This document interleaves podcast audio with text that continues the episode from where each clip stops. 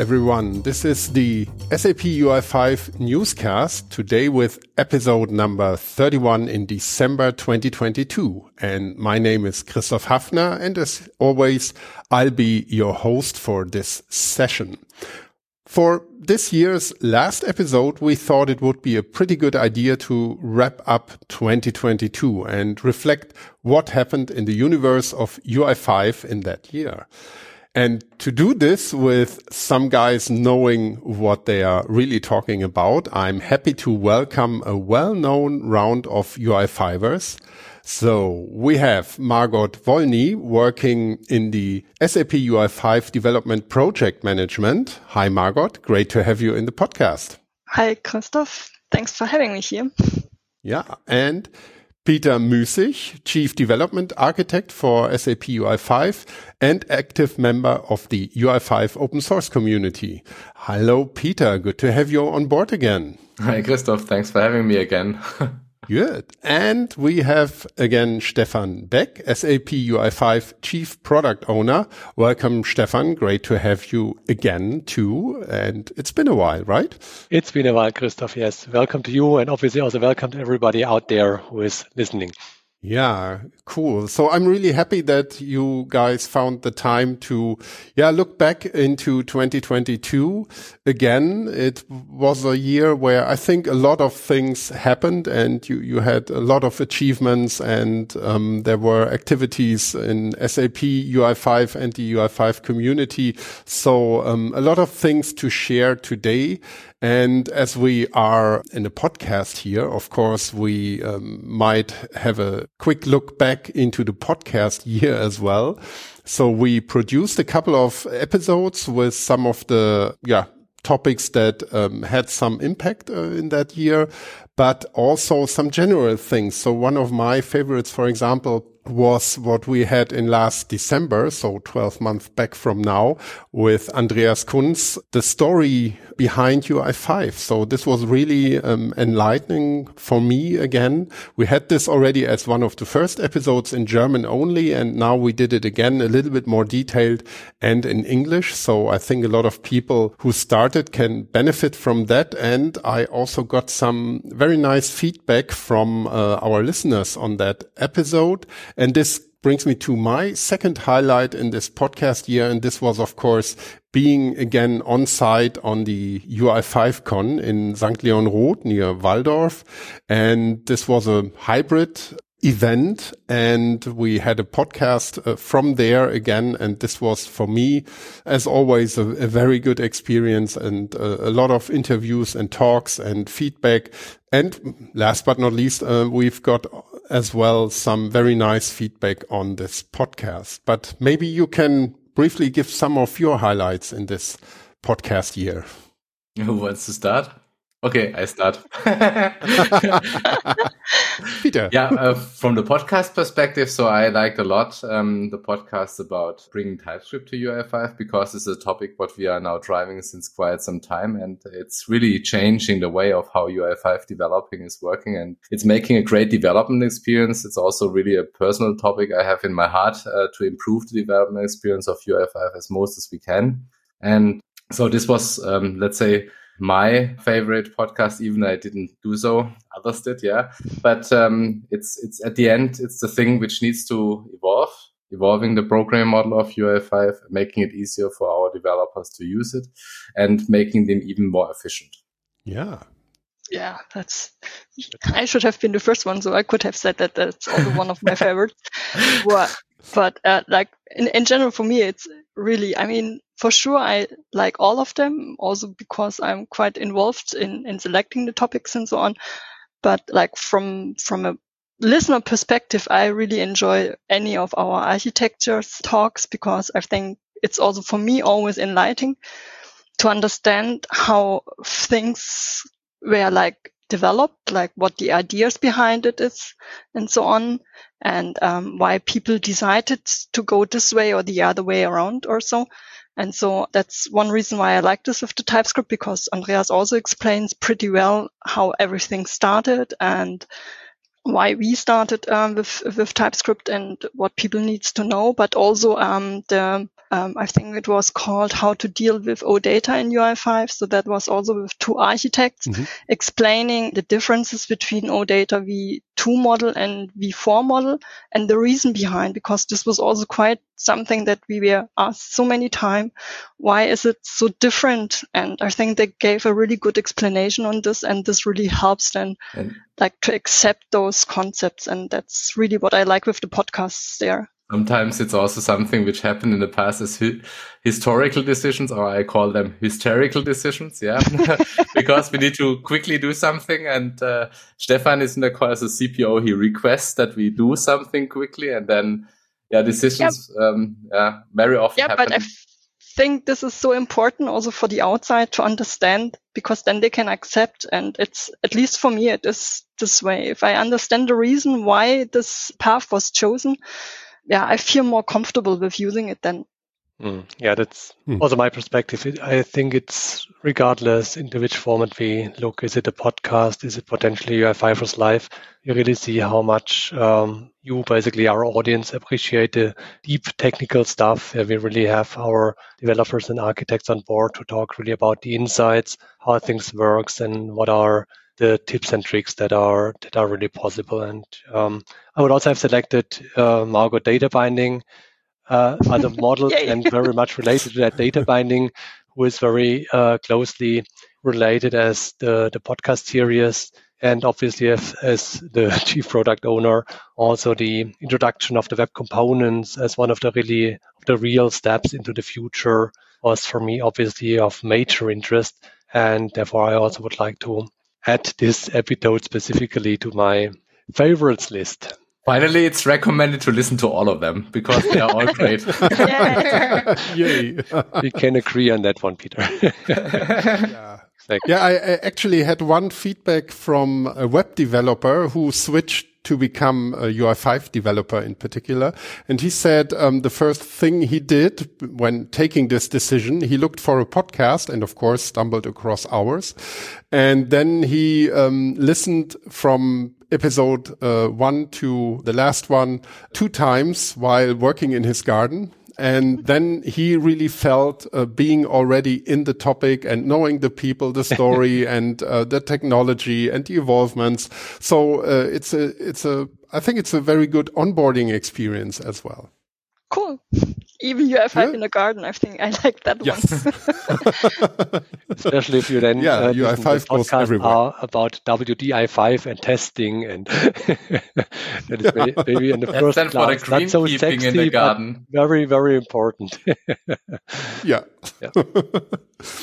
Yeah, I liked really that one as well. So yeah, but uh, moving away maybe from the podcast towards um, the actual achievements throughout this year. So um, what has been achieved in uh, SAP UI5 and Open UI5 uh, as we, we, have this very strong open source community around UI5 as well. Maybe you can uh, give some insights on the, the main achievements throughout this I hope year. we have enough time for all topics because 12 months is quite a while. No? It depends yeah, on who is talking. If it's Stefan, it will not be sufficient. but if I am doing that, no, no. This what, year what you have proven in... the opposite. This year you have really proven the opposite. yeah, yeah, but over ah, yeah, it's good. I, I accept that point. Point taken. No, but honestly, what happened in 2022? And um, I think um, the best thing would be to start also for everyone also to listen maybe to the UI5 Con keynote because there we we showed also one of the biggest outcomes of the year and half path of that. Um, it's the modern and cohesive development experience what we have achieved. So we worked really closely together with the community the UI5 teams to, to improve overall the development experience. So from the beginning to get an easy way to get kickstarted with your development over yeah, the new program model using TypeScript to yeah, improve the development experience of app development inside. Having testing next to that available with WDI5. Uh, so, and how all the things are playing great together using the UI5 tooling and can be combined properly. And here, I would say uh, in many places, looking into Open UI5 and SAP UI5 topics, we from the UI5 side brought our parts or in, integrate our parts. And as well, uh, and I'm really happy about that also the UI5 community joined us.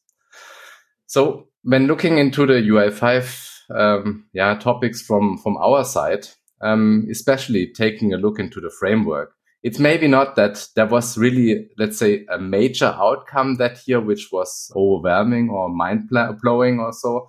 But um, you have to imagine that we are doing a lot of groundwork these days in the framework itself to clean up how the dependencies of the framework are or the modules are depending on each other. So this modularization part, uh, which is then also uh, the key at the end for us to improve the overall performance of the framework to get rid of unusable or unused code and so and stuff like that.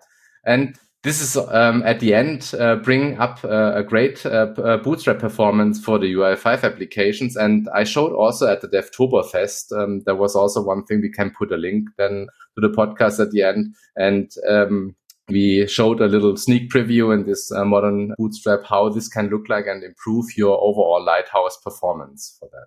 Besides that in the framework, I would also mention that, um, yeah, OData v4 is a topic. It's now the first choice for new developments. And um, only for some special cases, V2 is still needed. So uh, if you start development new, then take a look into the OData v4. I think uh, that's the time to to make yourself familiar with that. And also for that, I think there was, uh, yeah, we mentioned this in the podcast. There was one podcast which talks also about OData and how to use that.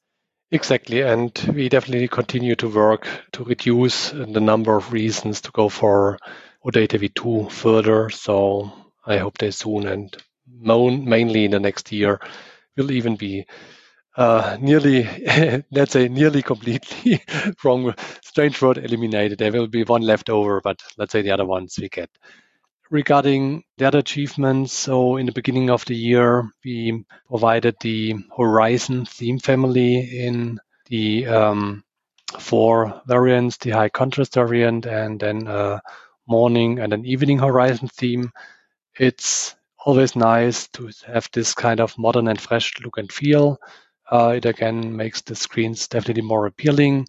However, we also had kind of functional enhancements, and one what is specifically taken care for is how to integrate the artificial intelligence, the recommendations that come by the systems that are more and more used, especially also in the S4HANA and the context, and also when we look into our predictive software at SAP. And uh, besides the functional uh, parts, I'm also happy that also here with the theme, we all directly address an upcoming accessibility standard. It's the WCAG 2.2, what is still discussed currently in the W3C. But as what we know, we try to comply with its new color ratios and all that. So this theme will also be the one that we then target WCAG 2.2 standard. So next topic is uh, about UI5 web components. So also over this year, we made uh, a step forward. Um, it's about the enablement of SAP UI5 to consume the web components. So I also had the blog post. We will also add the link to that, to that podcast here so that you can take a look into that about um, how to get started in using that, uh, the web components in SAP UI5. Um, we asked for feedback and um, yeah, that's now our way uh, forward to make this, uh, to continue with the integration of the web components and make this the standard way to write controls in the future. Yeah, that's basically that part. And um, from a programming model perspective, I would to emphasize again this point of TypeScript. So we have a lot of effort being put into TypeScript to rework um, or to make, let's say, the offering complete that our types, what we provide for UI5, are being usable properly for uh, TypeScript development. So there was a lot of rework happening over the year in our documentation, this JavaScript documentation, which is at the end used to generate the type information for TypeScript. And um, while looking um, into TypeScript, this had been fixed in many places. And now we have really, let's say, uh, or we're coming closer to really a, a good um, yeah, type support for the UI5 development it's uh, one thing I just want to add because this question came also uh, very often. It's um, TypeScript is at the moment still called beta, but this has specific reasons. We documented that also in our UI5 TypeScript wiki. The main point is that it's not only, let's say, us from UI5 who provide the API uh, for the types that um, make changes here. It's also the ecosystem around like TypeScript evolving, like other dependencies evolving around, which may require um, that also this uh, type definitions may be adopted. But um, we also recommend that uh, you can use that already for your development because you can stick also to, let's say, types not matching the latest version of the types if you do an update. And then uh, you can also avoid to adopt immediately your, your applications. You can also stick to the previous types. That's only a de development time thingy and not a runtime dependency. So this is also nothing which um, prevents you from using that. Yeah, let let me add to that, uh, Peter.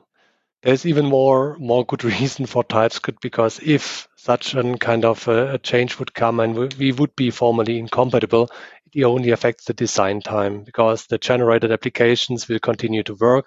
The next time, if you would work in the development environment, you would have to do slight adjustments. But I'm still uh, fighting hard to get it really released because what we face and the exceptions that Peter mentioned are some kind of intrinsic or call it natural for TypeScript overall and not as strict as we usually are in the UI5 compatibility rules, but still it is the way to go and it can only motivate you to go into that direction and go that disturbed by this flag. Transitioning now to the smart control, smart control stack Fiori elements. There's also one one really big topic. What is mainly the the, the merits go to the Fiori elements team there's one thing that we call the flexible programming model. Um, we also saw it in the second day of the UI5 Con demo. Means um, we are now bridging the worlds between UI5 Freestyle and Fiori Elements, and you have some kind of the complete yeah, portfolio of the elements in between reusing building blocks, reusing complete pattern, reusing only what we called formerly smart controls, what are now UI components, or technically macros for your particular use case. That means you can use the smart features uh, in a much wider and completely seamless manner. And as overall, what Peter already mentioned, the V4 stack is now more or less the go-to technology at SAP uh, or for SAP development. We also had to work on some kind of consistency topics between OData v4 and OData v2 to not confuse the end user. So this was internally from S4 perspective a bigger investment. So it was also an achievement or a big achievement that we had this year where you also will yeah, profit actually, then. Also the flexibility. Uh, I'm sorry, I didn't want to interrupt you, okay. but just wanted to say, like, actually, the flexible programming model is also uh, one reason you should switch to OData v4 no? Because actually you can only use it when you're on OData v4 so. That is really correct exactly. Good then maybe i i add just the, the tables really made bigger step forwards this year so there's now a really cool column width handling that automatically comes up with uh, the right column width as good as possible so the let's say the heuristics were really improved, but also we now gave or give much better uh, control about the column width in defining annotations, uh, what also makes your life easier. And also the sorting, filtering capabilities were improved. This kind of column header menus were introduced. So really also in the tables area, there's quite nice improvements. And one important topic um, on top of that, uh, mainly for you, if you do adjust SAP applications, is uh, UI5 flexibility. Here we have introduced the adaptation projects, what is a kind of a logically a successor of the yeah formal formal variant extension project. So adaptation projects can do much more than extension projects. And this is really an improvement when you want to do modification-free adjustments to SAP application and enhance them towards their needs. So please give it a try. The future is adaptation projects for quite old applications. You might still be forced to go via extension projects. So there's a kind of a compatibility mode in the Business Application Studio that will be released in Q1. Uh, for the time being, it would mean SAP Web IDE, but as as adaptations projects are anyways the go-to technology. And for most applications, they already work and can be used. Also, the colleagues have introduced their features overall. So they have now context-based changes. That means you can define changes that, in example, only apply if you have a special role assignment um, in your system. This makes also the, the handling of the variants easier or the application as such easier as you can use one and the same application from Fiori Launchpad perspective and it appears in different ways for the people depending on their role. Also, when you have done changing uh, changes, sorry, the change handling, the versioning, the visualization, which changes were applied, were improved. So also quite nice for the handling of them. Also, this journey will continue and technically less visible, but also the colleagues have worked on stability and security aspects in the cloud, like multi-availability zones and uh, similar, let's say, to, to help you and to ensure that the services are always up and running. Another topic is the integration cards, where we now have really many, many stakeholders inside SAP. So they are heavily used. They are part of the also brand new products, SAP Start, SAP Build Work Zone. Also SuccessFactors jumped on them. So many small features, but also what is quite nice if you want to make use of them. They also get actionable elements on them so that you can directly trigger one or the other action from the cards without jumping into the real application if it's something that is easy or lightweight. What is also interesting from architectural perspective for the uh, for the cards is that what we are doing, especially in the framework, so improving this bootstrap, modularizing, uh, modularizing the core. These parts they are they are also heavily or can be directly used then by the integration cards then to improve their performance. And this uh, is also let's say our guinea pig to validate then especially the steps what we are doing here. Yeah, and then can you remember we started this year with the removal of outdated UI5 versions and um, yeah, all this what what related with this. I think that was also quite quite a, some effort we had to put into it, less because of the removal, but um, with the communication. I mean, uh, we started. I think it was even the year before that we started to yeah gather feedback what we should prepare um, so uh, we can really start with this process and um, to be not too interruptive with customers. And uh, we had first a meeting with the SAP mentors, introducing them to these plans, and but also the plans that, as an alternative, that at least for the long-term maintenance versions, that we provide an patch level independent bootstrap, so people do not need to upgrade every month or every year. So, but just having like a one a more or less stable URL to a specific long-term maintenance version that um, Peter prepared actually and also yeah. wrote about it. yeah, the, we add the link to the blog post as well. To it. it has also one speciality to mention. So we also enforced an asynchronous bootstrap with that, um, which will help us then overall that um, the applications using these new features will also need to modernize to apply the async patterns. So that's also one side effect of that. Yeah. Yeah, but I, I think yeah, ähm, can... also, yeah. Go ahead, Stefan, please. No, no, no, no it's you. I just want to remind us now that we could talk about ours, about our internal stuff, and there's maybe one one specific aspect around the community that we should also mention. Which you know,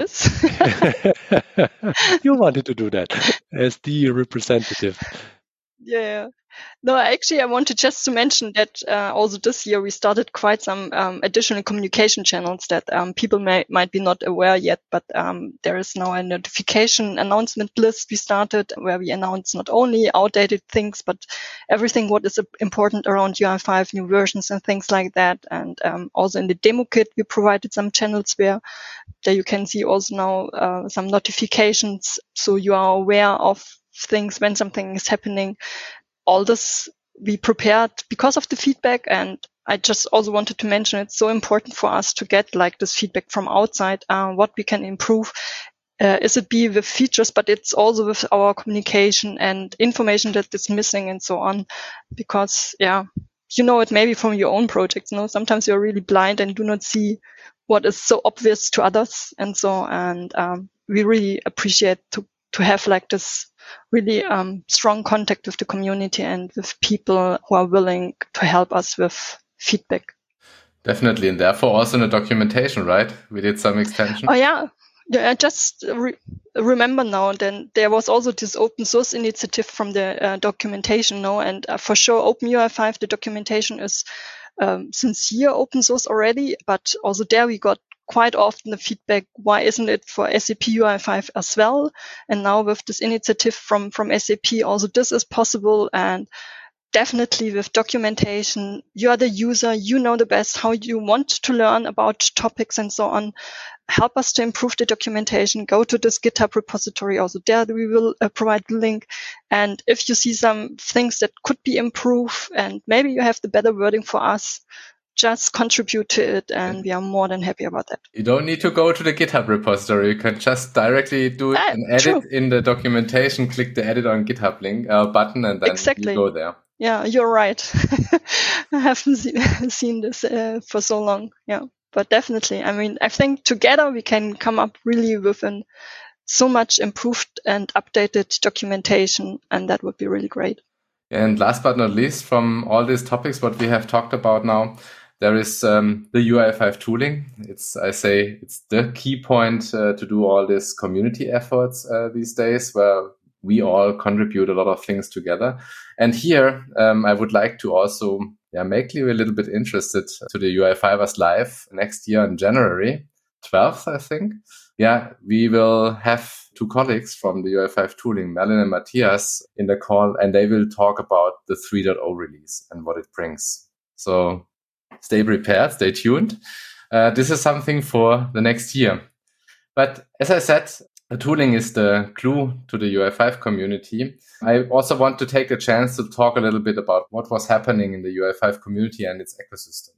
So it started all you you know that uh, some some years back um, with a little project to make clear how we could build uh, extensions for the UI5 tooling, and it has been evolved to a great ecosystem of extensions for the UI5 uh, tooling for the build the, with the tasks and for the server with the middlewares, and many people contributed to that, and um, yeah, we have, I would say it, at the end, it builds the foundation for many, many different things, be it the development experience of your daily work, be it the foundation also for other tools like the Fiori tools built on top of the UI5 tooling. It's also, let's say, one of the things which contributes a lot of topics to the UI5ers live sessions what we have uh, since um, the people they build something they want to share it with the community and then we invite them into the UI5ers live to talk about that.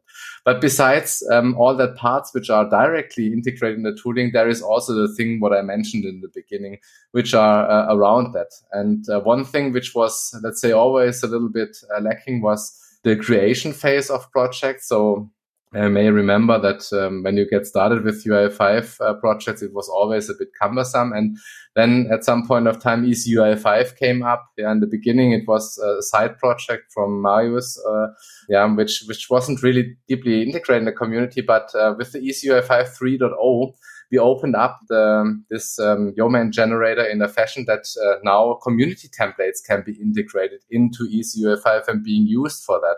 So it's not now not only one person or two persons working on that. It's now really a community of people providing then different app generators, library generators, um, for TypeScript, non-TypeScript uh, environments. And even you can also have your private templates thanks to this idea, which are then only available for your or your um, company. And, and all this has been done um, together to evolve this EasyUI5 ecosystem. Yeah, because of the demand the community raised. And um, yeah, there is also more things in the pipeline with EasyUI5 coming up or next year. We have this best of UI5 page, you may remember. It's the place where you can go to find things around the UI5 community, be it uh, uh, custom controls, be it libraries, be it tooling extensions, be it WDI5 stuff and WDI5 extensions. So uh, this this is all integrated here. And in the future, also EasyUI5 will consume the app generator templates or the library generator templates from there to make them available for your daily work. And then you can use that to get started. So here, be pedient and or maybe contribute to that. And uh, we make this then also over the next year available. But as I said, uh, WDI 5. Um, so also one thing I would like to add as a thing happening in the community, it's um, the evolution. But maybe before you start with, uh, with testing or so, I just wanted to say, I think it's really amazing to see how this with, with the UI5 community uh, GitHub um, project, um, but especially also with the ecosystem, I think with this project we really can see how how our community is growing. No, I mean if you see when you started with this ecosystem, there were like five, mainly from you and one other uh, contributed, and now there are so many different names, and everything works so smoothly together. I think that's really cool to see. Yeah, that, you just need to go to Best of UI5 and go to the gallery exactly. view. You see a lot of people contributing to the ecosystem, and and really, this makes me proud to see this happening because that's how it should be. Many people bring in their stuff if and and contributing to that and make uh, the whole uh, development experience and even more around that um, really to a fantastic experience. So that's that's really amazing to see. Now can I go to testing? Yeah, there was already quite some. Let's say there was quite some contribution in the past, but somehow this year was kind of a breakthrough in the sense of to make things really visible and to integrate things via the tooling to bring all the pieces together and to, to connect them so that everything, let's say, yeah, in the end works like a charm in certain way. but now I go to testing. Now I go to testing because time's running. Um, yeah, testing. Um, I just would like to mention here what's what also happened. So UIVeri5 have been sunsetted. So we discussed about a, a new yeah, kid on the block who could take that over. And finally we decided um, to give WDI 5, let's say, the chance. So that's the thing what has been started by Volker Buzek and colleagues from and, and, and more or less this has been um, yeah, also pushed towards that this becomes the default testing or end-to-end testing framework for UI5. And also now this year, we, we sponsored this project and um, we made this now, or not we, but um, uh, Volker and the colleagues uh, contributed this now back to the UI5 community. So WDI5 is now in the UI5 community GitHub organization. It also had been released to the 1.0 release and it's I would say it's a really nice end-to-end testing framework uh, available for UI5 and it's ready to use and to ensure that your quality is being proper for your applications. Yeah, I think this is also a great example how yeah, kind of collaborations could work and should work maybe because I think also there you, I mean, um, there was Volker and his colleagues coming with like all the knowledge uh, or like, okay, we have also the knowledge, but uh, like yeah, the perspective, the outside perspective, what they need. And they really collaborated with our testing experts, no? I mean, coming from mm. S4 and whatever. And so really those both worlds sit together and um, fiddled around to get really the best experience for end-to-end testing. And, and I think these kind of partnerships are so important, no? That that you really have. Yeah. No, that's true, and that's also why I said during this year. So UI5 community and SAP, we are a perfect symbiosis. Yeah, we are working hand in hand together in many different areas, and uh, yeah, we created a lot of cool stuff over 2022. That's really amazing what happened here. Yeah, and last but not least, we also have a podcast on this topic together with Volker Buzek and Risto Manchev and you, Peter. It was mm. the um, edition uh, 28 on, um, yeah, open source end-to-end testing framework WDI 5. Also yeah. one of my favorite podcasts. of course. Good. Yeah, right. I think that's, that's a bit that's looking into the next year, right? Colleagues. Yeah, yeah. Sneak preview. What what can we expect? a little sneak preview we gave at the UI5Con, right? So we talked about the performance topic. I also mentioned it in the beginning to improve the bootstrap performance. So I really want to ensure that um, we we also, if you start an application from scratch, that you have a great uh, end-to-end Lighthouse performance here. And um, yeah, as this is mainly so the standalone case, we are also working on a different case for the FLP scenarios to improve also the performance of how the apps are loading. We have a concept like chunking in our mind. Um, it's something which is at the moment being discussed uh, to um, scratch down the libraries in smaller pieces. And um, this is something we we hopefully can also show then um, in one of the upcoming sessions we have next year, UI5 Live, UI5Con, whatever, uh, to show you that this really improves the performance. And the second topic, Stefan, it was the legacy free. Yeah, exactly. So uh, we have to find the right, uh, let's say, balance between, let's say, really important um, key features that um, our development department uh, needs and that you need for more efficiently building applications. We have always the very important topic um, of performance, but we also now uh, want to strengthen the investment into innovation. And you know the term UI5 evolution for quite some time. That means we have tried in a fully compatible mode uh, to enhance UI5. We have really taken it far, but now we also hit, let's say, the boundaries, and now we dare the step uh, of being in a certain way incompatible, but um, also not fully. We therefore call it legacy free UI5. That means we now want to provide a version 2 that has, because of being uh, smaller, being more modern, really, uh, let's say, some key advantages.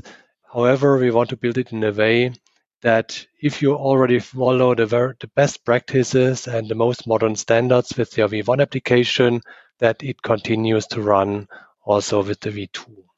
So this is one of the key things that we want to provide this year.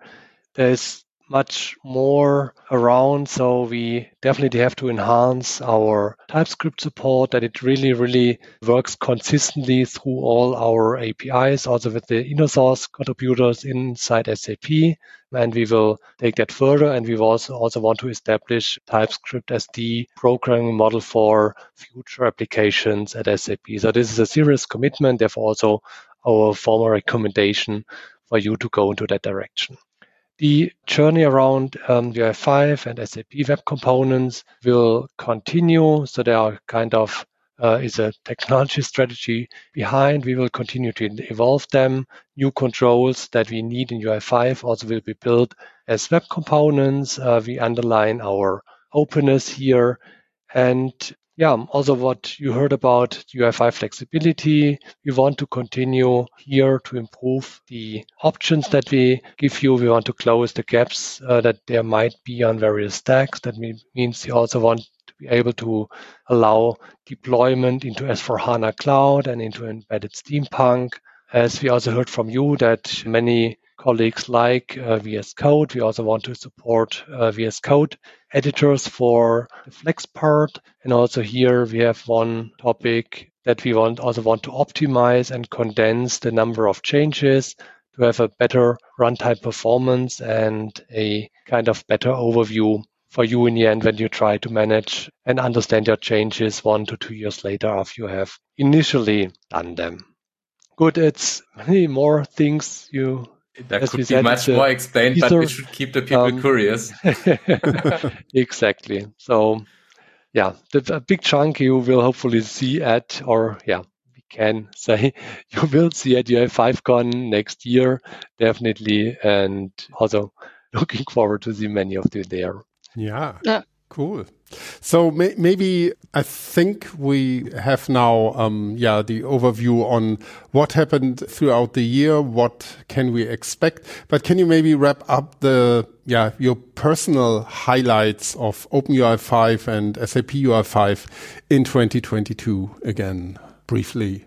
Good. It's let's say, yeah, if if you take it was overall through the year, we really saw a lot of improvements and really important stuff that is so many highlights. But if we have to take it to one point, I I remember our keynote demo at the UI5Con where I was missing a, or had a small typo and Peter got more and more nervous. I didn't really realize that so much on stage, but afterwards and watching the video, that was my personal highlight. Really have scared my architect. I had a really high blood pressure during that time.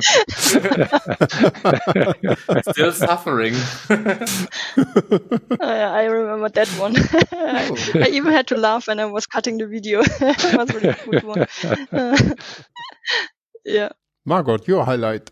Yeah, it's it's really amazing if um, listening also now what what happening actually only like in 12 months. So it's yeah, sometimes really have to sit down and reflect um, to realize all those things.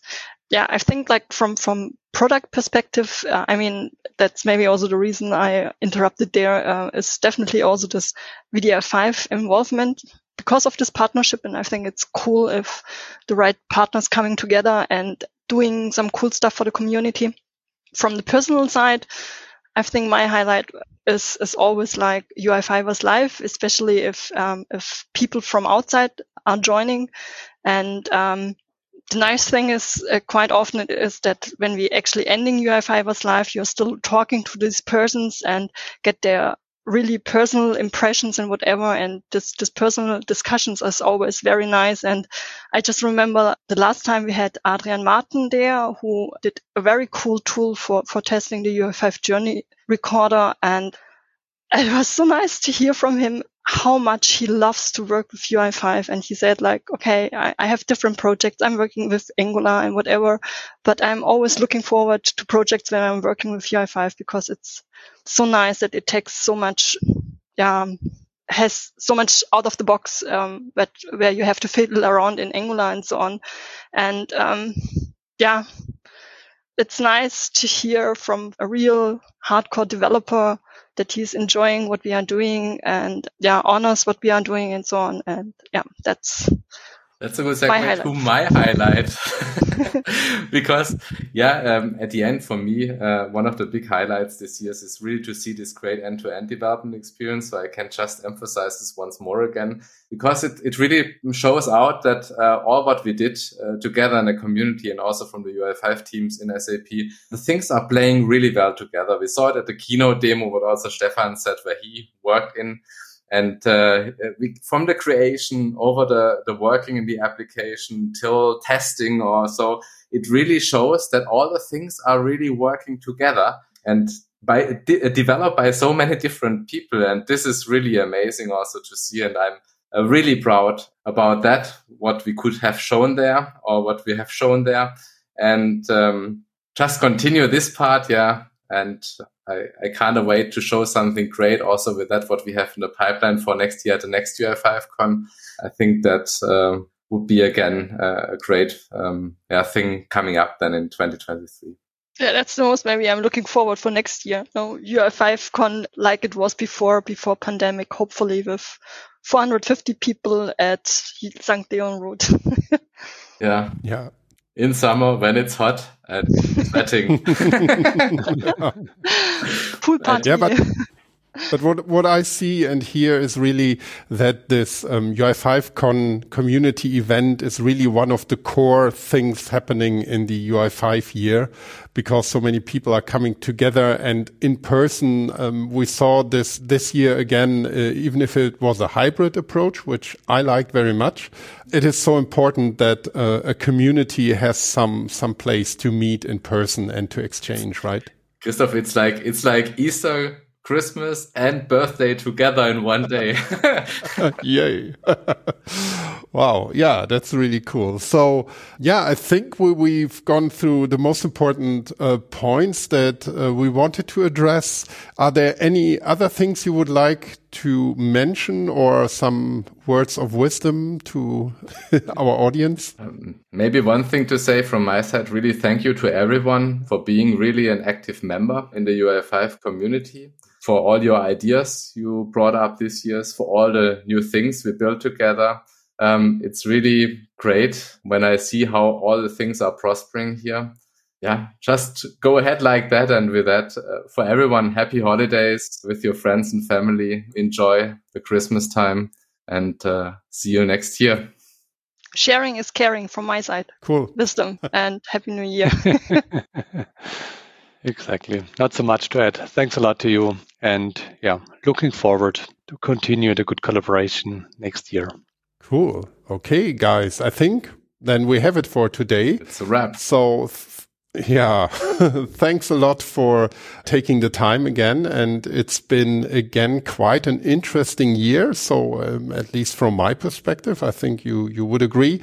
And, um, yeah, this was a great summary for our listeners. And as always, anyone who is interested in more information about the topic, you'll find all the important links and sources in the show notes. Yeah, so let me thank you, dear listeners, as well for tuning in into our session. And you will find this podcast amongst many others on podcast.opensap.info, and of course on Apple Podcast, Spotify, or in your preferred podcast app. And if you enjoyed this show, please share it in your community and give some feedback or stars on Apple Podcasts not because for the sake of uh, making us feel good. This really helps at the end of the day a lot to be found by more people interested in the UI5 topic. And one additional hint from my side, we in the SAP podcast team, we created two playlists on our podcast homepage that you find on podcast.opensap.info as well. There are compilations of our best of episodes on two topics, women in tech, which is very interesting, and a more technical one, the SAP business technology platform BTP. And this goes across all of our podcast, and it's really worth taking not a look at it, but um, let it in your ears. and maybe there are even more podcasts that might be interesting for you, especially for developers. We also have a podcast there um, with general development topics. So a lot to listen to.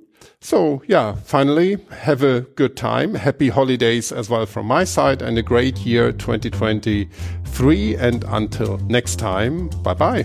Bye. Bye bye.